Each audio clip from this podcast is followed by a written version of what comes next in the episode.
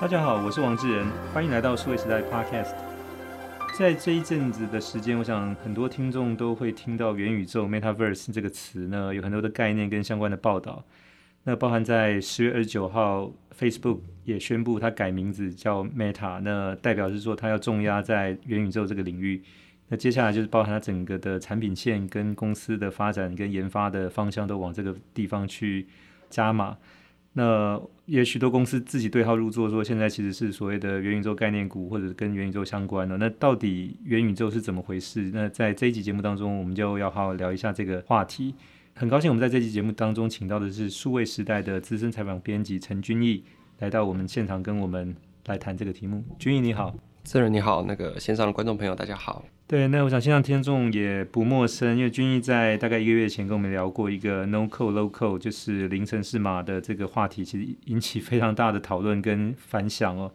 那许多听众，包括我自己的朋友也在问说，诶，那这个事情他们知道之后可以怎么开始哦？我想君毅后面应该会有相关的一些跟进的一些报道。那今天我们主题就谈的是这个元宇宙，君毅能不能？跟我们大概先简单介绍一下，因为我知道九月刊的时候，其实你已经做过元宇宙这个题目。那后续呃，随着最近这些很多话题，其实你也有跟进了。那我想还是有很多的听众，也许可能之前没有注意到，或者说可能资讯太多爆炸，就是没有办法真的很清楚。就是可不可以一开始先跟我们介绍一下，到底什么是元宇宙？嗯，好的，没有问题。那我们先从元宇宙这个名字开始好了。呃，元宇宙它的这个英文名字呃，Metaverse，它其实是出自一本一九九二年的小说，科幻小说，它叫做《溃雪》（Snow Crash）。那他在这本小说里面提到一个，在那个时候，所有的人都可以透过一些电脑设备、头戴式设备去进到一个虚拟的世界，而且在这个虚拟的世界里面，你可以成为任何人。它的唯一限制就是身高。呃，为什么会这样子？因为它里面写到说，不然你会看到很多两米的巨人在里面走来走去。那这很有趣。那 Metaverse 这个词就从一九九二年开始，呃，不断的流传，但其实，在那个时候没有引起太特别大的回响。呃，我觉得可以特别分享一下，一九九二年在 Metaverse 这个词为什么会这么重要。你要想想看，一九九一年是 Triple W 的第一次在他们机构外对外公布，那个时候才有网络。一九九二年就已经有人想到这个 Metaverse 的概念了。那我稍微小小的总结一下 Metaverse，我觉得它的定义应该是我们透过设备，那我们现在已可以推论的设备，也许是 VR。或者是任何的头戴式设备，那未来有可能有其他更虚幻的世界的设备，来进到一个虚拟的世界里面。在这个虚拟的世界，它是一个独立运作的虚拟世界，而且在世界里面，你可以成为任何人。我想这是一个比较简单的定义。是，那我想君毅刚才提到，就是说像九二年这本科幻小说，就《Snow Crash》，翻译成中文叫《溃雪》。这个小说其实当年刚出来就已经吸引很多注意。那经过三十年到现在将近的时间，其实书里面描绘的这个场景，因为这里面主角我记得是一个送披萨的外送员哦，现实生活当中就比较可能被认为是 loser，但是他到这个就是虚拟世界来里面是一个绝对的 winner，包含说他的这个在虚拟世界里面有有很强的一些技术能力等等的。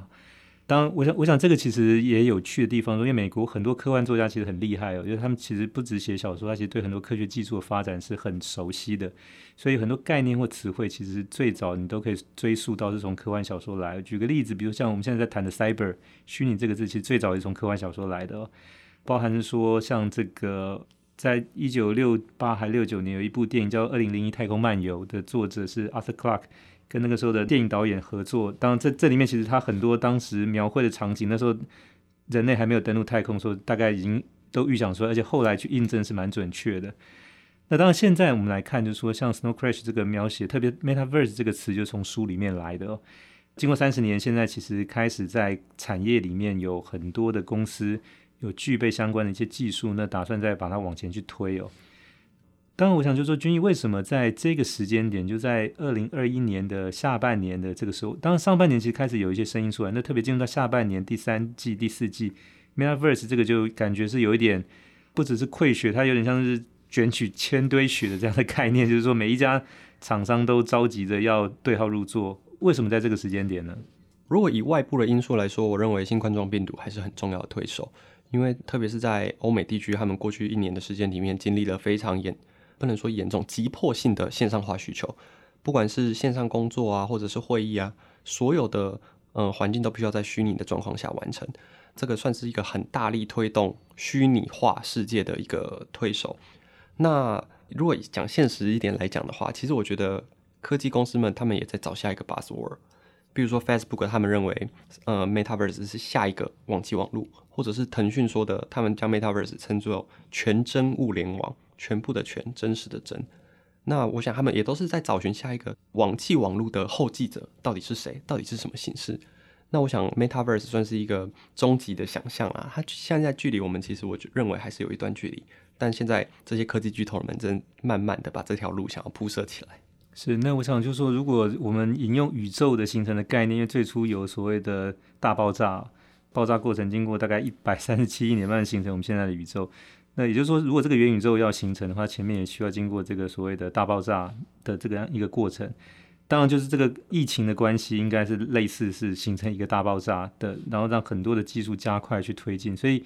包括像过去这几个月，那我想在欧美其实将近有两年的时间，其实许多人都是在家工作或在家上课的情况下，其实已经体验到可能元宇宙的零点零版哦，就是最基本的，其实你上线去开会，看到你的同事，或者说你上线去上课，然后看到你的老师跟同学，那个大概是一个比较简单。那接下来就是说，如果是可以把这样的一个东西变成是，好像你进到真实的教室的那样的感觉，变成是一个三 D 立体的。可能整个的那种感知或者是那种体验又是不一样的。元宇宙其实很很大一块，也是想办法要往这个地方推进。那当然我我想就是提到元宇宙，刚才介绍它的这个缘起。那现在其实许多的厂商都在描绘说这个元宇宙会是什么样子。特别来讲的话，就是说在这个里头也举了很多的电影哈。那我们当然刚刚一开始也提到说，由科幻小说改编成电影，最近其实比较常被提及，像比如说这个《Ready Player One》。就是一级玩家的这个电影，或者是之前大家熟悉的这个《骇客帝国》Matrix 哈，或者是像这个《阿凡达》Avatar 这样的电影。那这里面元宇宙其实会给我们一些什么样的体验，或者说什么样的不同的一些应用？呃，我想当然那些电影某种程度可能都有一些贴近，但除了之外，就是君君能不能帮我们介绍一下，如果现在的用户关注元宇宙，或者说开始有一些简单的应用的话，大概他能够得到什么样的一些体验呢？其实我觉得一级玩家算是一个描绘的非常好的一个电影案例啦，因为过去其实很难向一般大众解释 Metaverse 元宇宙这个词。那自从在一级玩家出来之后，你就可以指着这部电影说，哎，大概就是像这样。在电影里面呢，他们除了 VR 设备之外，他们还有感测衣。那感测衣是全身包覆性的嘛，所以如果你在游戏里面摸了任何东西，或者是被呃，碰触到你是会有感觉的。我想这是一个蛮重要的一个，它打通线上线下的体验嘛。那在一级玩家里面，特别的是它也有自己的经济系统。那我觉得拥有自己的经济系统能够运作，是对于一个要永续性的元宇宙来说是一个非常重要的概念。那其实，呃，Metaverse 这个词以不同的形式出现在非常多的电影里面啦，就像是呃，骇客任务里面也有，他们就是母体嘛。我们人其实都是 机器人的电池，那我们生活在我们用意识生活在这个母体里面。那呃，阿凡达也是，或者是嗯、如果你熟悉呃日本动漫的话，其实日本动漫也有非常非常多类似的例子。那我想一级玩家算是一个最普遍，然后用最易懂的方式来告诉大家，这整个 Metaverse 的想象应该是怎么样。是，而且我想一级玩家这个电影，它其实应该也借鉴了这个 Snow Crash 这个小说，因为一级玩家里面这个男主角。其实在一个贫民区的一个小孩，其实可能走在平常路上很一般，也没有人会注意到他。那个他家里其实基本上堆满了各种杂物，其实没有空间。所以他真正要要进到他的那个就是那个电影里面的元宇宙的时候，其实是要跑到另外一个那个废弃的车子里面去，那才足够他自己够大私人空间。所以我我想这个应该也借重了这个 Snow Crash 里面这个披萨外送员的，就相对可能在现实生活里面是一个比较社会底层。但是你进到这个虚拟世界里面，你就变成一个英雄。只要你有某些特殊的技能，或者说会使用某些比较特殊的工具的话，那当在这个元宇宙里面，我想现在的不管是企业的描述，或者说媒体的报道，给我们的这个大概的印象就是说，它是一个三度的一个空间，然后相对是说，那这里面呃，你不管看到的是这些设备场景，都是比较接近真实的哈。所以，呃，那这个部分当然就是说，它需要有比较多的这种 VR、AR 的技术，跟图形处理的技术，跟运算力这方面的。那再加上是说，可能资讯都必须要能够同步及时的传输，不能够有延迟。因为最怕的就是说，你在这里面看起来东西都很真，可是你走起路来就像是一个老人一样，就是 对一步一步很慢，就是有那个延迟性哦。那这个方面，就是君毅能不能帮我介绍一下？就是说，那现在在跟元宇宙相关的这些厂商，大概可以分成哪几类？呃，我想那第一个最重要就是 AR VR 设备嘛，因为它是我们目前已知想象得到的最能让我们身临其境的一个设备。那我我先讲在前头好了。我觉得现在任何对于元宇宙的推论都是基于已知的技术。那会不会有新的大爆炸？我觉得这很令人期待。那如果我们是基于现有的技术来说，第一个最重要的绝对是 VR 或 AR 设备。它的重要点在于它够不够便宜，它够不够普及。它够不够轻量化，以及刚才提到的，呃，我们的连线的基础设施做得好不好？它要够轻，我们才不会带着它，就是 很像在做重训一样。那它要够便宜，它才有办法做到人人普及、人人有一台的状况下。那现在比如说，嗯、呃，Oculus 或者是 HTC，他们都非常积极的在往这个方向前进，就做那个头戴式的显示器。对，这绝对是最重要的。那另外的话，想要提到，比如说像 AI 技术。AI 技术之所以重要，是因为我们每到了虚，我们如果到了虚拟世界，你想尝试的事情一定是成千上万种。比如说，在一级玩家里面，他可能可以去游乐场，他可以去战场，他可以去冰川。那这些场景要由谁来打造？当然是可以由玩家来打造，有一个中心化的公司来打造。但是我觉得这个打造速度有可能跟不上人类探索的欲望。那在这个情况下，它就要非常多运用到非常多的 AI 技术来自动生成这些场景。那在这个技术的背后，那很重要，当然就是算力。所以，呃，NVIDIA 为什么是在呃元宇宙概念股里面扮演一个很重要的角色，就是因为它可以提供这些算力呢，成为这些一切的基础。那另外还有一些人会提到，比如说像 Blockchain 区块链的部分，就像我先前有提到的，一个元宇宙它可能需要有自己的经济系统，因为呃能维持稳定的经济系统才是永续的前提嘛。当然，区块链在这个时候就会被提出来，包含它的一些 NFT 的应用。你在虚拟世界里面就能展现你独一无二的 NFT 展收藏品，或者是它的交易都必须基于区块链的技术。那我想这三大技术 AR、VR、AI、Blockchain 算是目前看到最重要的三项技术发展。是，我想君毅你在总结大概有这三个类别哦。那当然，现在其实关于元宇宙的这个发展还莫衷一是哦。我想大概除了这个名字大家有共识之外，就是它实际上长什么样子，其实众说纷纭呢。那但我想这个是好事，就是说我的理解是说，它其实可能不是像 Facebook 或者说 NVIDIA 去创造这个概念跟词汇，而是说可能公众本来就有一个这样的期待。那现在就是刚好有厂商提出这样的一些解决方案出来，所以它有点像说，当这样的一个东西进入到公领域之后，因为大家期待本来存在，所以会有一个各自表述对号入座这样的一个过程哦。那我举一个例子是说。可能在十多年前，那时候台积电在晶圆代工某一某一款晶片的时候，它用了一个叫做 DDR（Double Data Rate） 这样的一个资料传输的格式。那菜市场里面就会有这个，就碰到这种中年大妈，她其实碰到台积电的工程师，开始聊说：“哦，我知道你们最近有这个很厉害的 ADR、GDR，那一个是美国存托凭证，一个是全呃全球存托凭证，它其实类似股票，将来你买了之后，它跟股票是类似的概念。”他说：“哎，我知道你们接下来还有很厉害。”的这个武器叫 DDR 哈，DDR、ADR、GDR 其实是 ADR 跟 GDR 是一样的东西，但是跟 DDR 是完全不同的。对，但是这个就是一般的这个菜市场买菜的也会用他的方式去理解，就是台积电的这种。所以我想，就当某一个概念因为很普及，进入到公领域之后，就会有各自不同的这些。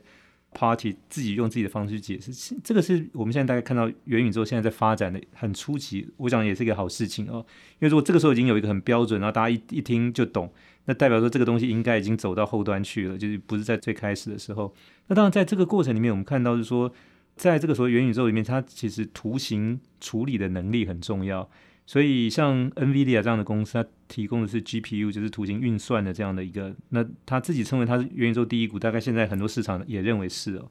那同时来讲，就是说，那你当然需要有一个设备，让你能够看见这个元宇宙。所以，所谓头戴式显示器，包含像这个 Facebook 现在改名叫 Meta，它几年前收购了一家新创 Oculus，就是做这个头戴式显示器。那现在包含像 Sony 跟台湾的 HTC 也有类似的这个产品哦。那当然就是预计这个价钱。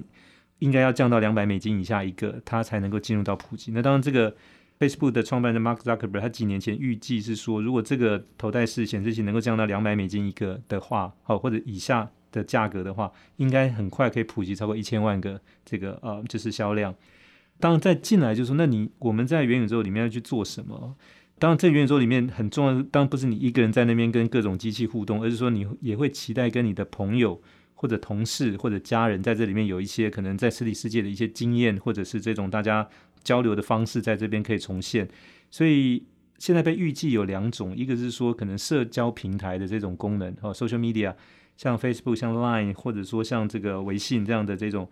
的一些沟通，因为平常这个在这个社交平台都还是比较单向的文字的沟通，当然你也可以传图片或者通语音，但是没有办法是一个立体三 D 的，所以这样的社交平台的经验是不是可以在元宇宙里面去呈现？所以现在包含刚才提到像腾讯，因为它有微信。包含像这个 Facebook 为什么它要改名？其实因为他们就在这个基础上可以再往前发展。那这个也是 Zuckerberg 之前称为就所谓的呃元宇宙应该会是所谓 Mobile Internet 移动的互联网的下一步的原因，因为它占据现在这个所谓社交平台再往前走变成三 D 的这个社交的概念。那第二个是游戏股，因为刚才其实君也提到说，因为你接下来要进入到很多的场景故事里面，谁去帮你准备好？那当然，最现成就是游戏公司，他都把这些开发好，所以他只要把现在各种用户玩家在玩的这些游戏，可能做过一些简单的转化，搬到元宇宙来之后，它其实就可以重现这些场景哦。所以，社交平台跟游戏的这些业者，应该是第二步在应用这个这个方面的。所以，这个大概是我们现在看到，就是说在谈元宇宙的所谓，如果有到产业或者概念股的话，被点名进来的公司，不然在做游戏方面，现在像 Roblox。其实一直被点名，因为它其实就是类似像这样，就是等于是可以把它的这种呃由玩家自己创造出来的那个世界，帮跟你的朋友在这里面互动的这个经验，要搬到元宇宙来，就比较是顺理成章的。那除了这些之外，是不是军还有在看到，就是说其他相关的一些业者或者公司，现在在这里面有角色可以扮演的？其实我觉得刚才提到 Roblox 算是我第一次很认真的去研究元宇宙这个词的由来，因为他们在。呃，IPO 的时候，他们在招股书里面写到了这个词，那我那时候才去研究说这个到底是什么。那如果说 NVIDIA 是元宇宙第一概念股的话，那 Roblox 大概会站起来说，哎、其实我们才是。那很有趣的是，Metaverse 它很重要一个点就是虚拟世界。过去我们用虚拟世界来形容的，大部分都是游戏里面的世界。那在这边提的 Roblox 之外，我想另外再提一个 App Games，就是要塞英雄这个在欧美非常火红的游戏的一个开发商。那这两个都已经决定要往元宇宙去发展，那它但是他们两个的发展路径是完全不一样的。第一个是 Roblox，它是采用 UGC 的方式，就是让使用者能够自己产生游戏来贩售，你可以贩售你的游戏，贩售你游戏里面的道具，贩售你的外观什么之类的。它是采用玩家自制的情况下面去发展。那在 Epic Games 这边，就是由游戏公司来统一发展。过去有很多报告，我们可以看到过去几年很多报道，他们也写到说，欧美的年轻人他们现在下课之后就登入他们的要塞英雄，他们可能也不一定玩游戏，但他们就在里面聊天，他们已经是结合了游戏跟社交的两个领域。但是他拿两个公司拿来相比就很明显，一个是中心化的，一个是让使用者自己去产生内容的。我想这个是未来在路径发展上面的一个非常重要的看点，到底哪一个会是引领我们未来的一个厂商？那另外想提到的就是，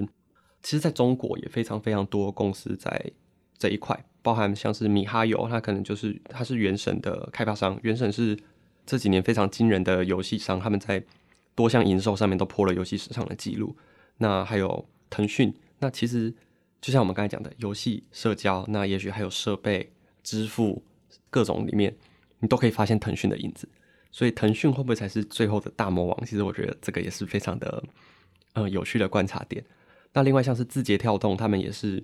呃投资了非常多家在 Roblox 中国版类似的游戏或者是公司的开发商，他们也是非常积极的参与这一块。所以老实说，现在大部分的科技厂商似乎都往这个方向在前进。所以你特别提到腾讯，因为呃，我记得腾讯在去年二零二零年的整个集团的营收大概将近八百亿美金，里面有大概一半是游戏收入，所以。以游戏收入来讲，其实腾讯已经全世界最大的游戏公司了。那当然，它不是一款游戏，它是好多款游戏。所以就是当它再加上它微信现在这个社交平台来讲，它等于是具有很好的概念了。那相较于像 Facebook 来讲，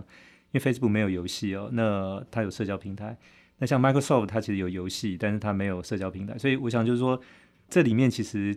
看下来，就这几家公司原先在可能各自领域里面占据不错的位置，那接下来进到元元宇宙之后，可能又重新一番的这个竞争跟这个所谓的这种发展的一个经验哦。那我这边补充一下，刚我我们回来看台湾的话，可能现在呃离这件事情稍微还比较远，因为我在十一月一号看到有一个刚出来的一个研究报告，针对说台湾本地的这个所谓的元宇宙概念股，那我就很好奇说，那这里面会是谁？就介绍三家公司都是做跟 WiFi 有关的哦。那因为就是你要进元宇宙的话，你一定要带这个头戴式显示器，那这里面不会有 SIM 卡，所以你只能是用 WiFi，没有办法用五 G 哦。那这个情况下就变成说，这个所谓 WiFi 六。第六代的这个 WiFi，它提供的这个相对上网的速度跟频宽，其实是能够支撑多数的玩家同时在线，然后没有延迟的。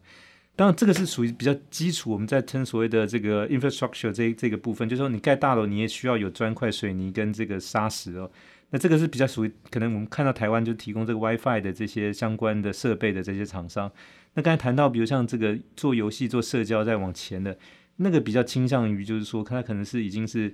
在整体盖那个大楼，或者大楼盖完之后，开始里面可能招商，或者就是提供各种服务，吸引就是客户来。它可能是一个商场，是个电影院，是一个理发厅，或是餐厅等等等之类的。就说，那当然就说，呃，你要去赚这个砖头、水泥、钢筋的，也也是一种钱，但是那个就是一次性的哈。后面的这个就是说，当你在里面开业，不管出租办公室、开餐厅，去赚这个客人来消费吃饭，就那个是相对会是更大的一个生意哦。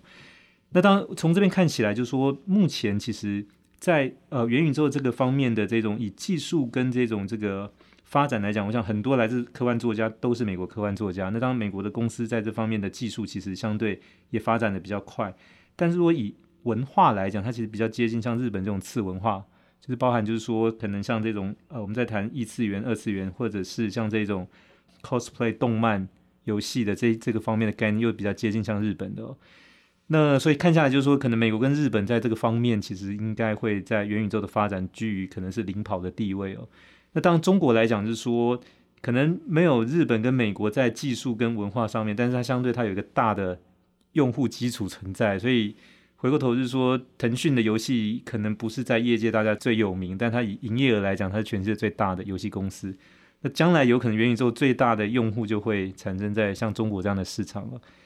那这一块的话，君有有没有什么样的一个观察？是说，那再往前推进，就是一方面现在有一些新的应用陆续在出现，另外一方面当然也会有一些就是用户开始进来，我们称为所谓的早期的应用者，就 early adopter 哈。这个部分现在大概发展的情况怎么样？呃，其实现在老实说也是有一些像是 VR Chat 像这样子的软体，就是你真的是可以带上你的 VR 设备，然后在里面你可以扮演一个角色，然后你也可以去做真实的互动。那呃，也有像其他的一些，其实 VR 游戏现在在呃游戏的占比里面虽然还不高，但的确是节节上升的状况。但是好像还是缺乏一个比较现象级的，不管是游戏环境或者是我们说是体验，因为现在其实老实说，我们就是拿手持设备嘛，然后加上头戴式的设备去体验这个现现有的游戏。那进一步来说，目前还没有看到一个特别。飞跃式的进展，那这个飞跃式的进展，不论是说，是设备还不够好吗？我们还在期待下一步的设备吗？或者是在内容上面，在服务上面，在体验上面，还能不能做得更好？这个是目前我们都还在观察的部分。那我想刚才有提到说，中国或者是美国领跑这个状况，其实我觉得可以，我们可以回归到一个比较原则上面的问题，就是未来你想要活在哪一家公司的元宇宙里面？因为像现在腾讯，它如果打造了自己的元宇宙，Facebook 也绝对是投入，或者是 Meta 嘛，他们也有打造自己的元宇宙。那我相信，像苹果或者是 Amazon 这样子的公司，他们也许会有自己的元宇宙。那元宇宙在科技公司里面应该会是一个竞合的关系。我自己观察，因为就像 App Games 它的执行长有讲到，他认为元宇宙不会是单一公司所打造的，一定是多家公司、多个生态系，大家共同携手去打造的。但是一定会有一个人领头嘛。那你未来想要活在谁的 Metaverse？你想要成为一个呃 Facebook 的元宇宙的忠实拥护者？你想成为果粉，在元宇宙里面持续当个果粉？我觉得都是一个非常好去观察的一个现象。但是就现阶段来说，的确是游戏是最好的观察指标，因为它是跟虚拟世界这个概念的这个概念实在是太雷同了。那另外一个观察指标比较像是线上会议的这种 workplace 的部分，那这部分像是 Facebook 其实也非常积极在这一块嘛。那另外特别提到想提到的是韩国，韩国在这一块他们其实也相对的积极，他们的文化部长，嗯、呃，甚至也在线上以虚拟人物的形式去出现来发表演说，就是宣示说他们进军这个元宇宙的野心。所以以后我们可能必须要在国家。在公司之间去做选择，你要活在哪一个元宇宙？那台湾会不会有自己的元宇宙？我想这也是非常好的问题。因为过去我们制造挂帅嘛，我们不不容易赚服务财，一直是我们一直以来的一些痛点。那发展到了元宇宙，再强调的，好像还是我们过往的一些累积下来的一些制造的能力。那我们就期待，因为就我所知，目前还是也有不少台湾的 AR 厂商，他们其实不断的在这一块去耕耘，包含是。呃，影视内容啊，它或者是体验内容、沉浸式内容，他们其实慢慢的在这一块去累积一些作品，都还在不断的蓬勃发展当中。是，那我想就是说，当然初期，因为这个是一个新开始的领域，所以应该很多公司都会想办法去发展自己版本的元宇宙。但对用户来讲，是说，如果我一次要去选择上百个、上千个元宇宙，其实就这样应该会有元宇宙的元宇宙的概念，就是说，它其实应该最好就是一个入口。从这边进去，然后就再到分流到其他地方去。那当然，现在这个最后谁会成为这个入口还不确定，就是但是应该各家都会想办法去争取哦。那它会有点像，就是说最早期的这个所谓的 Internet 刚开始的时候，其实 Web 的应用是其中一项哦。但是 Web 这里面就会变成说各个国家都要到这个 Web 上面去创自己的网页哦。那台湾其实那个时候也是一样，所以就变成是在一个入口底下去各自去发展这些，应该看起来是一个比较合理。比起各自去发展，然后要在后面去整合，其实比较麻烦。所以我想这个情况之下，就变成说，可能像刚才君毅描述，就是说以后可能公司之间开会或者同事之间互动，特别是说可能牵涉到跨国的跟客户跟这个主管的交流，以前要透过出差很麻烦。那麻烦不只是坐飞机，现在特别疫情期间，可能以后要坐飞机也更麻烦。就是怎么样，就是有一个。仿真的一个这样的一个环境底下，就是感觉是说就坐在你的对面或隔壁，但实际上你不需要就是真正出差这么辛勤去跑动。我想那会节省很多的效率，并且能够提升很多的这些创造很多新的工作的一些体验哦。那所以我想就是针对的是这种比较年轻一代，大家以玩游戏为主的，那他也找到从游戏的方式切入到这个元宇宙。那可能真的现在在工作，特别是可能是这种稍有一点年纪，可能三十或四十以上的那。透过就是怎么样开会这件事情，或者说所谓的这种团体协作，但是在跨在不同的城市的这种环境，在这个网上去重现，我想这个也会是一种，所以这可能有不同的入口，针对不同的群体，在刚开始的先各自去去操作，慢慢再把这个东西最后整合在某一个平台上面，或者两个平台上面的这个入口，减少这个消费者要去做选择的困难。这看起来应该会比较是一个。可能可预期的一个合理的发展的方向，而且很有趣的是，如果去想一下说，真的有元宇宙的时候，我们还需要工作吗？这点就蛮有趣的，就是说不定我们就在游戏里面有新的一些货币产生的方式，不论是呃，我现在想不太到，但如果我直觉想到，也许是像一级玩家里面的战场，你可以透过公平的竞技去获取金币，到时候还需不需要工作？其实我觉得它真的是一个完全改观我们人呃未来想象方式的一个。概念啦，我现在还不敢说技术，因为好像还没有出现任何一个技术叫元宇宙，它比较像是一个概念。那其实你任何的东西去连接到元宇宙，都可以有截然不同的呈现方式或思考方式。工作可能还是不可免，只是说他工作的本质来讲，是不是还是一个礼拜五天朝九晚五，或者说可能大部分时间你其实不需要进到一个固定的办公室里面，是可以在家在咖啡店，特别是说。如果真的不用工作，我想这个是太超前。有另外一个议题可以相对叫做所谓的 UBI 哦，就是说 Universal Basic Income，就是以后它可能会变针对是说，因为透过 AI，它其实解决大部分的劳动力的问题，所以收入这件事情不再需要透过可能多数人去上班来取得，所以政府可以把这个从 AI 得到的这个成果，能够有一个基础的一个分配。好，那这个里面就会变得有些可能他。就真的不需要工作，他光是领这个政府的 UBI 基础收入，如果就可以维生的话，哈。但我想那个大概是比较是属于从 AI 的这个产生的收益怎么样有一个比较合理的分配到社会上去考量哈。但是回过头来就是说，很多的工作其实本身对人来讲，可能他这一辈子活的意义，或者说他创造的价值是跟这个相连接的。所以工作这件事情应该是不会消失，它只是可能用不同的意义去嗯嗯嗯去转化或者发展哦。好，那关于元宇宙这一块，君毅还没有补充，就是重要的部分，我们刚才还没讨论到的。其实我现在觉得还在等一个爆炸性的时机点，不管是在设备或者是算力，甚至是。呃，五六 G、七 G 之类的，因为现在来说都还太早。第一是设备，它真的有没有办法有超出我们现在想象的？不只是轻便，不只是普及，不只是低价，它有没有更让我们更强大的一个？甚至比如说，它有没有办法直接投影到我们的虹膜？这种完全是新的这种想象方式，以及我们的连线是不是最近不是低轨道卫星很夯吗？它说不定是未来。最好的连线方式也说不定，就是所谓的那个杀手级应用，就 killer application 可能会是什么？对，这个我现在也讲不太出来，但是我觉得这是值得期待的。像是我们以前会说 iPhone 开启了一个 mobile 的时代嘛，我们未来的这这部开启元宇宙时代的这个 iPhone 会是什么？这就很期待。我想答案现在虽然说还没有，但是应该很快在，我想接下来大概半年到一年。这么多厂商在积极投入的情况之下，有可能会出现几个候选人的名单出来，就是还不一定在明年就就有，但我想起码就是会到时候比较清楚几个可挑选的，会成为以后的这个所谓的这个 killer application。好，那今天我们节目非常谢谢数位时代的资深采访编辑陈君毅到 Podcast 来跟我们分享他对于整个元宇宙的观察跟看法。那也希望各位听众会喜欢这一集的内容，欢迎大家点赞和转发，请持续给我们关注和留言，我们下期再会。